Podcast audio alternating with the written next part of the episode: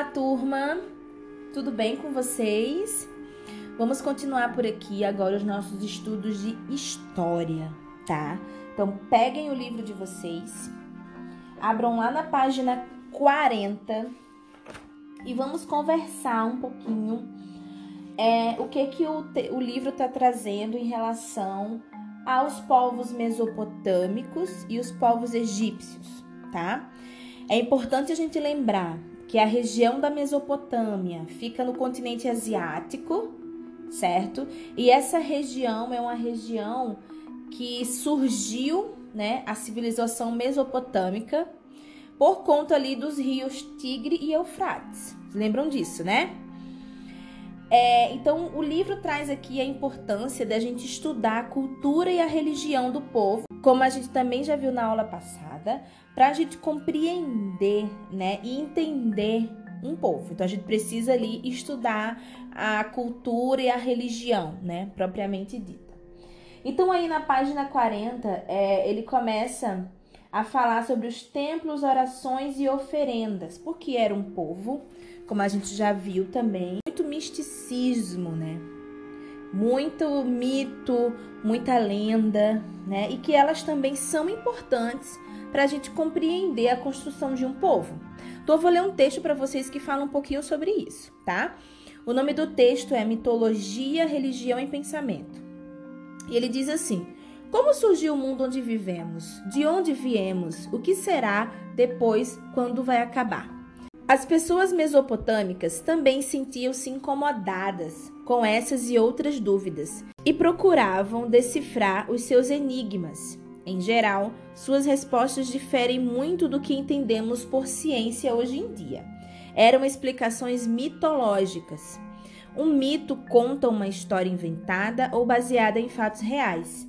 Algumas dessas histórias buscam explicar os fenômenos que os homens e as mulheres e as pessoas, né, observavam na natureza, como por exemplo o nascimento diário do sol. Outras buscam contar a origem de um povo, mostrando como viviam seus antepassados e assim por diante. Em todo caso, o mito não pode servir simplesmente como uma mentira, nem como uma forma de pensamento atrasado ou irracional. Pelo contrário, o mito é a forma que certas sociedades têm de explicar para si mesmas e para os outros os mistérios do mundo em que vivem. Por isso, as narrativas mitológicas são um valioso documento para que o historiador conheça a mentalidade das pessoas do passado. Então, a gente já viu aqui alguns contos indígenas, alguns mitos, né? Um, recentemente eu li para vocês sobre é, o surgimento ali da Terra, né? O mito indígena que falava sobre o paraíso terrestre, né? E, a, e como é que surgiu o novo mundo é, através da crença do povo caiapó, Hoje eu também li para vocês uma lenda indígena que fala ali sobre a partir de que momento um determinado povo indígena começou a desenvolver a agricultura, né? Então são essas histórias, como esse texto que eu acabei de ler, que faz com que a gente conheça um pouco desses povos. Então esses registros são importantes para que a gente estude, conheça, né, e possa aí compreender como é que esses povos se organizam e se organizavam. Na página 42, vai falar um pouco ali sobre o registro escrito, né, no caso os registros sagrados em relação ao povo é, mesopotâmico. Né? Então leiam essa página aí, respondam essas duas questões que tem, a página 42. As duas questões que tem aí, vocês vão responder no caderno. Então no caderno vocês registrem só a resposta dessas duas questões que a gente vai voltar a conversar sobre elas na próxima semana, tá? E aí na página 43 em falar sobre os egípcios, né? O povo lá do, do país Egito. E vocês sabem onde é que fica o Egito, pessoal? Então, o Egito é um país africano, né? Ele fica lá na África. Eu vou deixar logo abaixo desse áudio a imagem né, do continente africano, das cidades do continente e coloquei uma setinha ali para vocês observarem onde fica o Egito, né? Então essa outra civilização surgiu ali à margem do Rio Nilo. Também pelaquela necessidade dos povos mesopotâmicos de é, utilizar a água né, desse rio para as plantações, para a agricultura, tá? Então aí na página 43 vocês vão ali ler um pouquinho sobre o Egito, não só nessa página, quando vocês forem ali ó, na 43, 44, 45 e 46, vai ali falar bastante sobre os povos egípcios.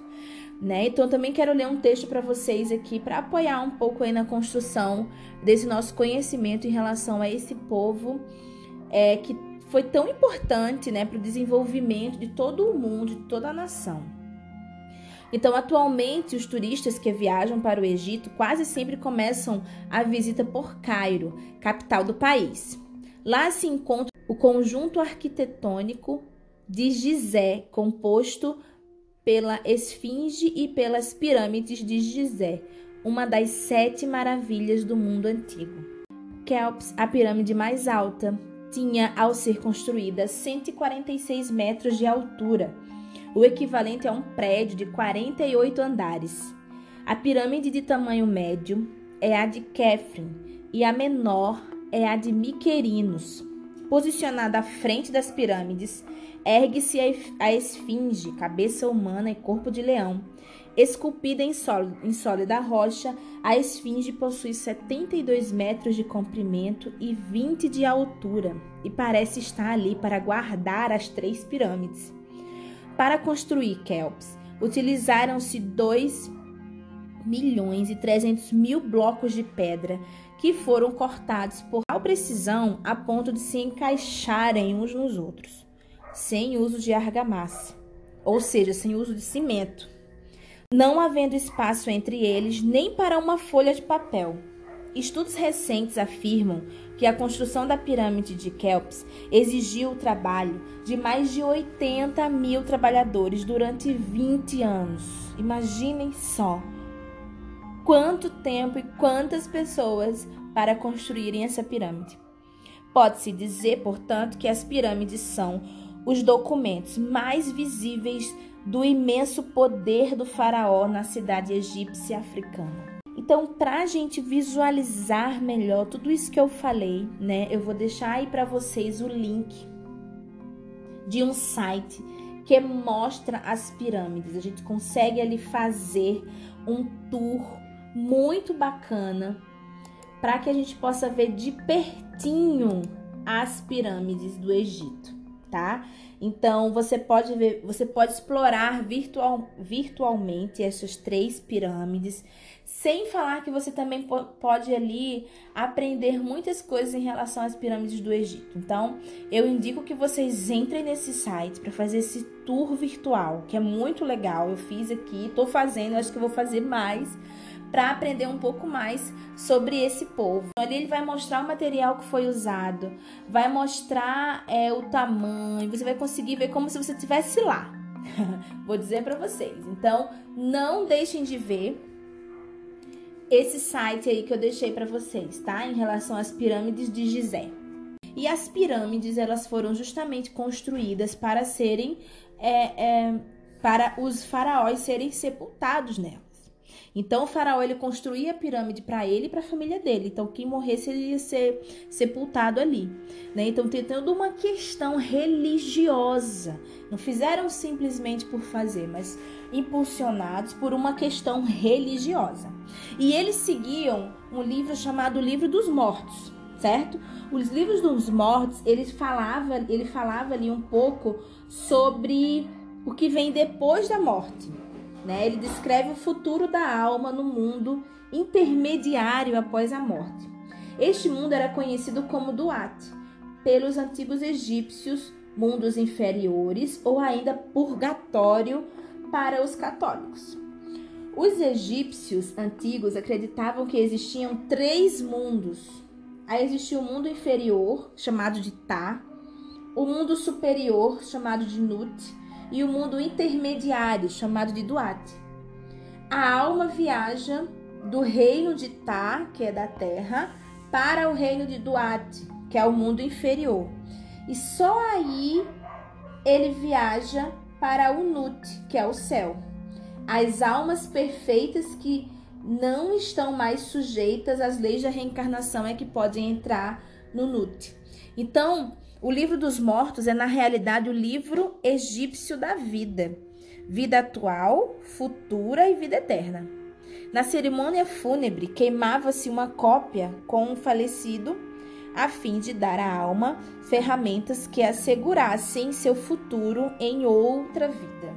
E eu também vou deixar para vocês aí um outro site que a gente consegue fazer um tour virtual em 360 graus, né? Dentro desse desse museu, que é bem interessante também.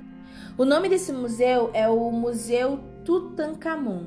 É um museu egípcio e lá você vai conseguir ver réplicas fiéis às origens de algumas das peças que foram encontradas na tumba de Tutankhamon.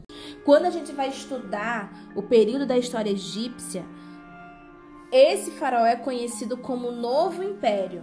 Então encontraram ali a catatumba dele, encontraram ali é, coisas relacionadas a ele e criaram um museu, tá? E nesse museu a gente consegue fazer um tour, como se a gente estivesse lá. Muito, muito interessante também. E eles e lá tem as cópias fiéis às originais. O que, que é isso? Não, é, não quer dizer que aquela cópia é a verdadeira, mas os pesquisadores encontraram, estudaram e criaram cópias idênticas, né? Então, se vocês também quiserem, né, entrem um pouco aí nesse museu e façam essa visita, né, virtual. E vocês vão ver a exposição chamada A Literatura do Egito Faraônico. Muito bacana, muito legal mesmo. Então entrem também e naveguem aí com a sua família, porque eu tenho certeza que a família também vai gostar muito de aprender sobre isso. Então as páginas aí 44 e 45 vai falar é, um pouco sobre isso, a vida após a morte, né, em relação aos egípcios, e a página 46 também, tá? Então, o Egito e a Mesopotâmia fixaram seu lugar de relevância nos livros de história. Porém, cada sociedade se formou a partir de suas experiências singulares e específicas. Ambas as sociedades nasceram em desertos cortados por rios criando uma necessidade de canalização das vias fluviais para a irrigação, para a agricultura. O que quer dizer isso? Né? Eles começaram a canalizar o rio para que essa água chegasse até a agricultura, para irrigar a agricultura, certo? Porém, os ciclos dessas águas eram diferentes, fornecendo desafios distintos para cada sociedade. É sabido que na relação dos egípcios com seus deuses, o faraó assume a posição de deus e governante em terra. Ao contrário, na Mesopotâmia, por mais que o poder fosse deificado, o rei não era um deus. Então, essas são as principais diferenças entre essas duas civilizações. E nas outras aulas, nós também podemos aí, através da nossa correção, aprofundar um pouco mais essas questões, ok? Então, Agora vocês voltem nessas páginas todas que eu citei, leiam o que o livro está trazendo, certo? Na página 47, 48, 49, 50 e 51, onde tem o exercício propriamente dito, tá? Então leiam com atenção não, e se tiverem alguma dúvida, anotem que na próxima aula nós vamos fazer uma correção aí coletiva comentada, certo? E quem tiver alguma dúvida pode me procurar. Um beijão para vocês, fiquem com Deus e bons estudos.